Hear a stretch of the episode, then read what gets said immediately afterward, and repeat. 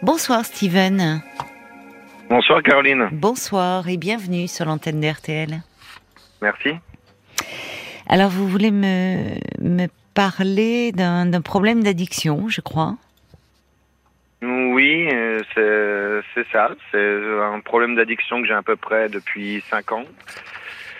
Euh, j'essaye de m'en sortir, mais... Alors addiction à quoi déjà? L'alcool. L'alcool. D'accord. 5 ans, c'est-à-dire euh, vous aviez quel âge quand cela a commencé? Ah, J'ai découvert l'alcool vers 17 ans, mais c'est vraiment vers mes 25 ans, là j'ai 30 ans, que j'ai bu tous les jours. D'accord. Dans, dans quel contexte alors ça à 25 ans, c'était dans vous étiez étudiant, c'était dans l'univers professionnel? Non, c'était euh, simplement festif parce que moi j'ai toujours travaillé en petites mains entre guillemets. J'ai eu euh, pas souvent de CDI mais beaucoup de CDD. Oui. Donc du coup j'avais énormément de temps libre. Et euh, comment dire? Oui, c'était festif, c'était festif et après c'est devenu très régulier. D'accord. Et aujourd'hui, alors, vous avez 30 ans. Euh, où en êtes-vous là, à ce moment-là de votre vie? Bah, J'ai une compagne euh, depuis 11 ans. Euh, c'est aujourd'hui nos 11 ans. 11 ans? Ah oui, vous vous êtes connu jeune Ah oui, oui, oui. vers bah, nos 19 ans à peu près. j'ai un, j'ai un petit gamin de 7 mois.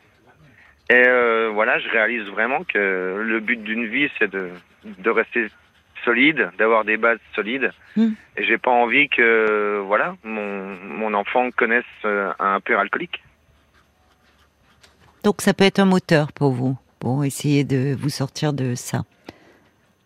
C'est totalement un moteur, sauf que je, je n'ai pas ce déclic. Euh, je pensais avoir ce déclic. À la naissance de votre enfant? Ah oui, je me suis dit, euh, ça y est, grâce à lui, je vais voler, je vais, je vais être euh, le, le, vrai Steven, quoi. Celui que j'étais avant de connaître euh, l'alcool et la dépendance. Mais j'ai toujours une excuse pour revenir, entre guillemets, à la bouteille, quoi. Hmm. Et c'est qui le vrai Steven?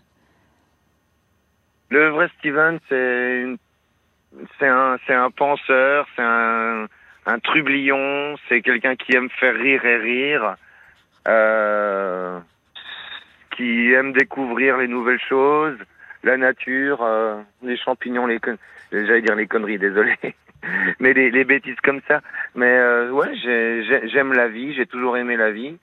Et depuis que j'ai cet alcool, j'ai l'impression que ça m'a détourné de, de mon vrai moi, quoi. Et votre compagne, qu'est-ce qu'elle en dit? Parce que l'alcool est là, il est aussi entre vous deux finalement. Et malgré tout, vous eh avez décidé d'avoir un enfant ensemble.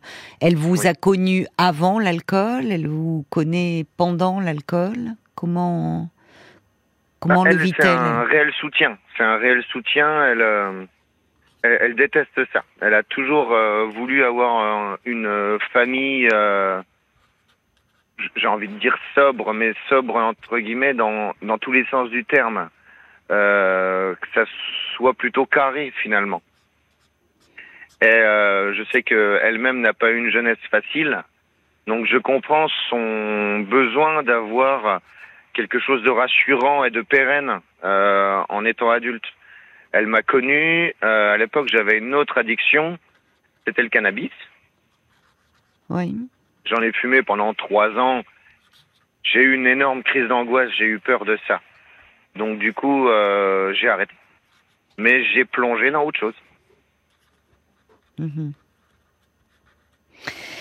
Et alors, est-ce que vous avez essayé euh, de, de vous faire accompagner, de, de parler de, de ce rapport à l'alcool?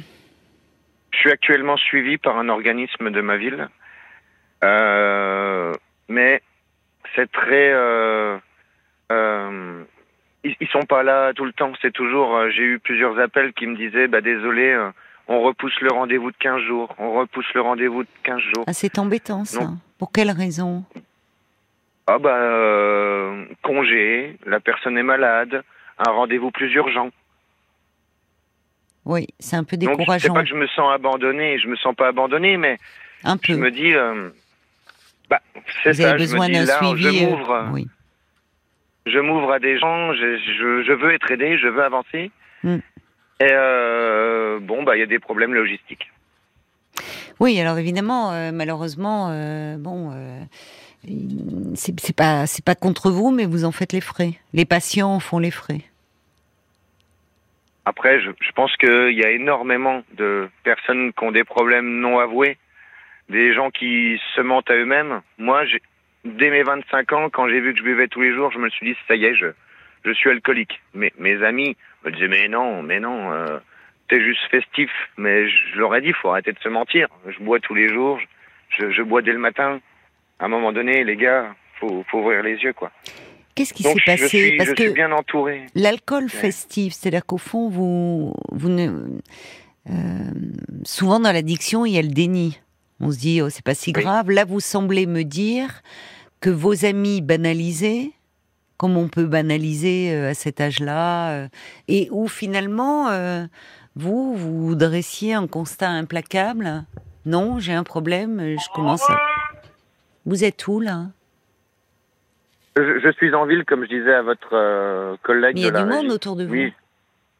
Bah, c'est la ville. Ah, d'accord, d'accord. M'a- D'accord. Oui, parce Alors- que j'étais pris un peu de cours, j'étais pas chez moi. Ah, d'accord, je comprends. Non, non, mais je vous pensais chez vous, donc c'est pour ça que j'ai été surprise.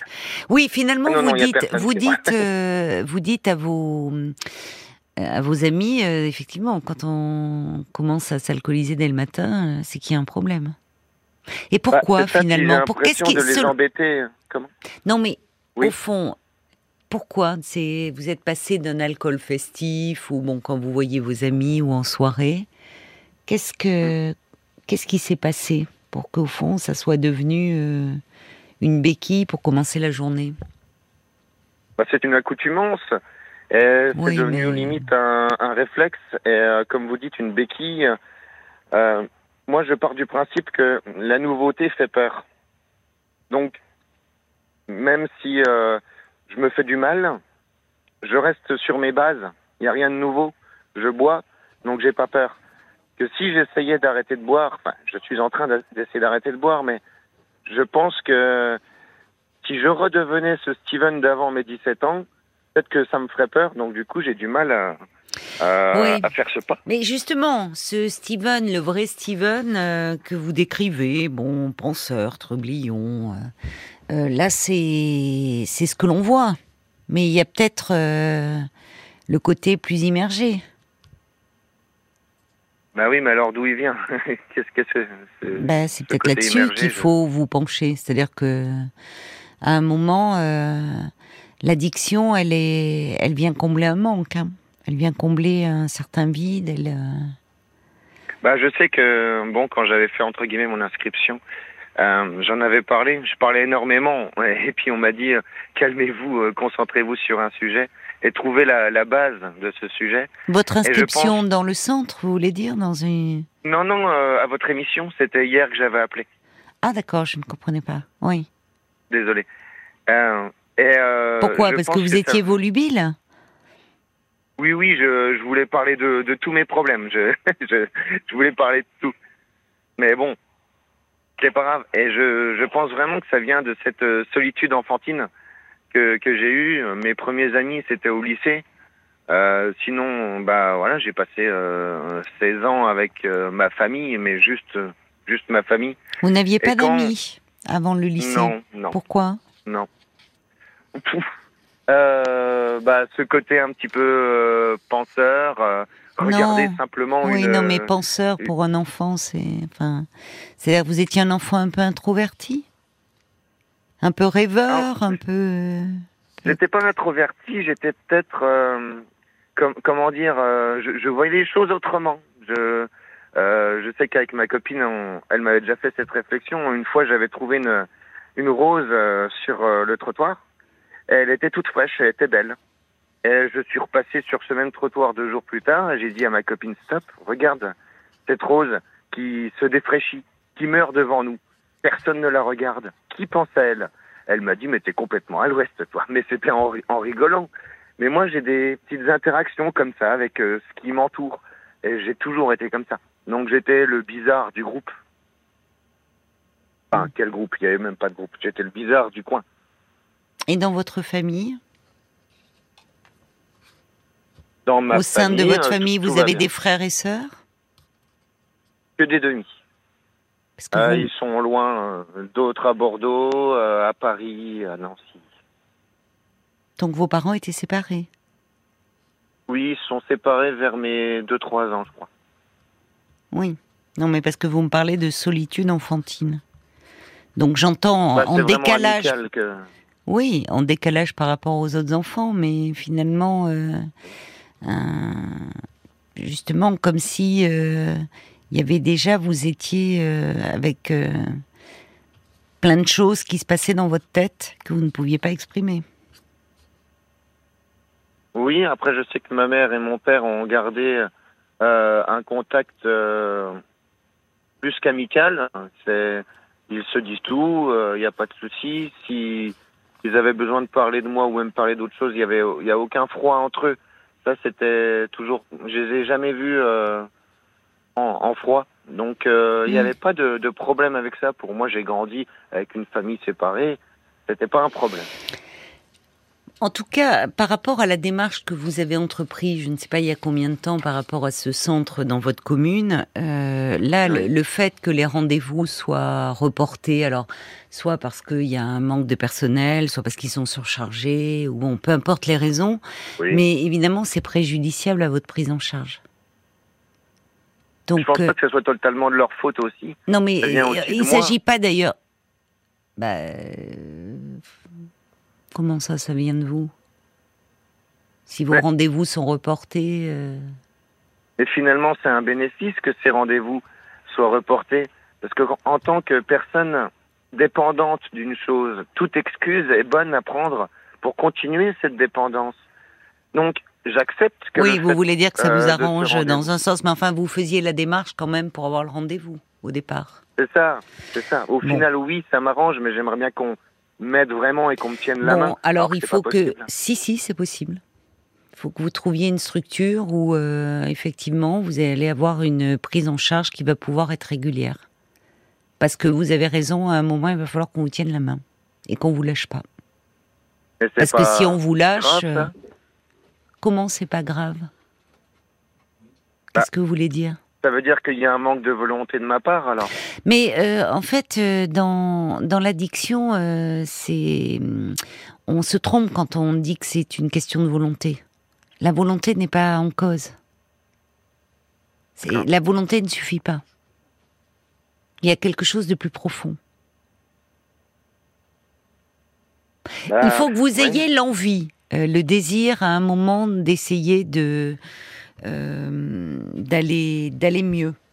Et comme vous dites, de pouvoir, euh, au fond, euh, euh, pour votre petit garçon, euh, être un, lui offrir ce père que vous rêvez d'être. Mais vous savez, en fait, quand on décide d'arrêter de consommer euh, de l'alcool, c'est avant tout pour soi qu'il faut le faire. C'est un moteur. Quand euh, vous êtes vous êtes papa, ça, ça va être un moteur. Mais c'est avant tout pour soi-même qu'il faut le faire.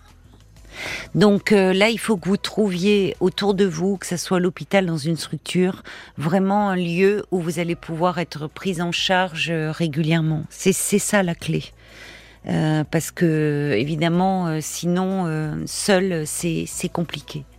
Donc je vous souhaite bon courage, Steven, et je vous remercie pour votre témoignage. Au revoir.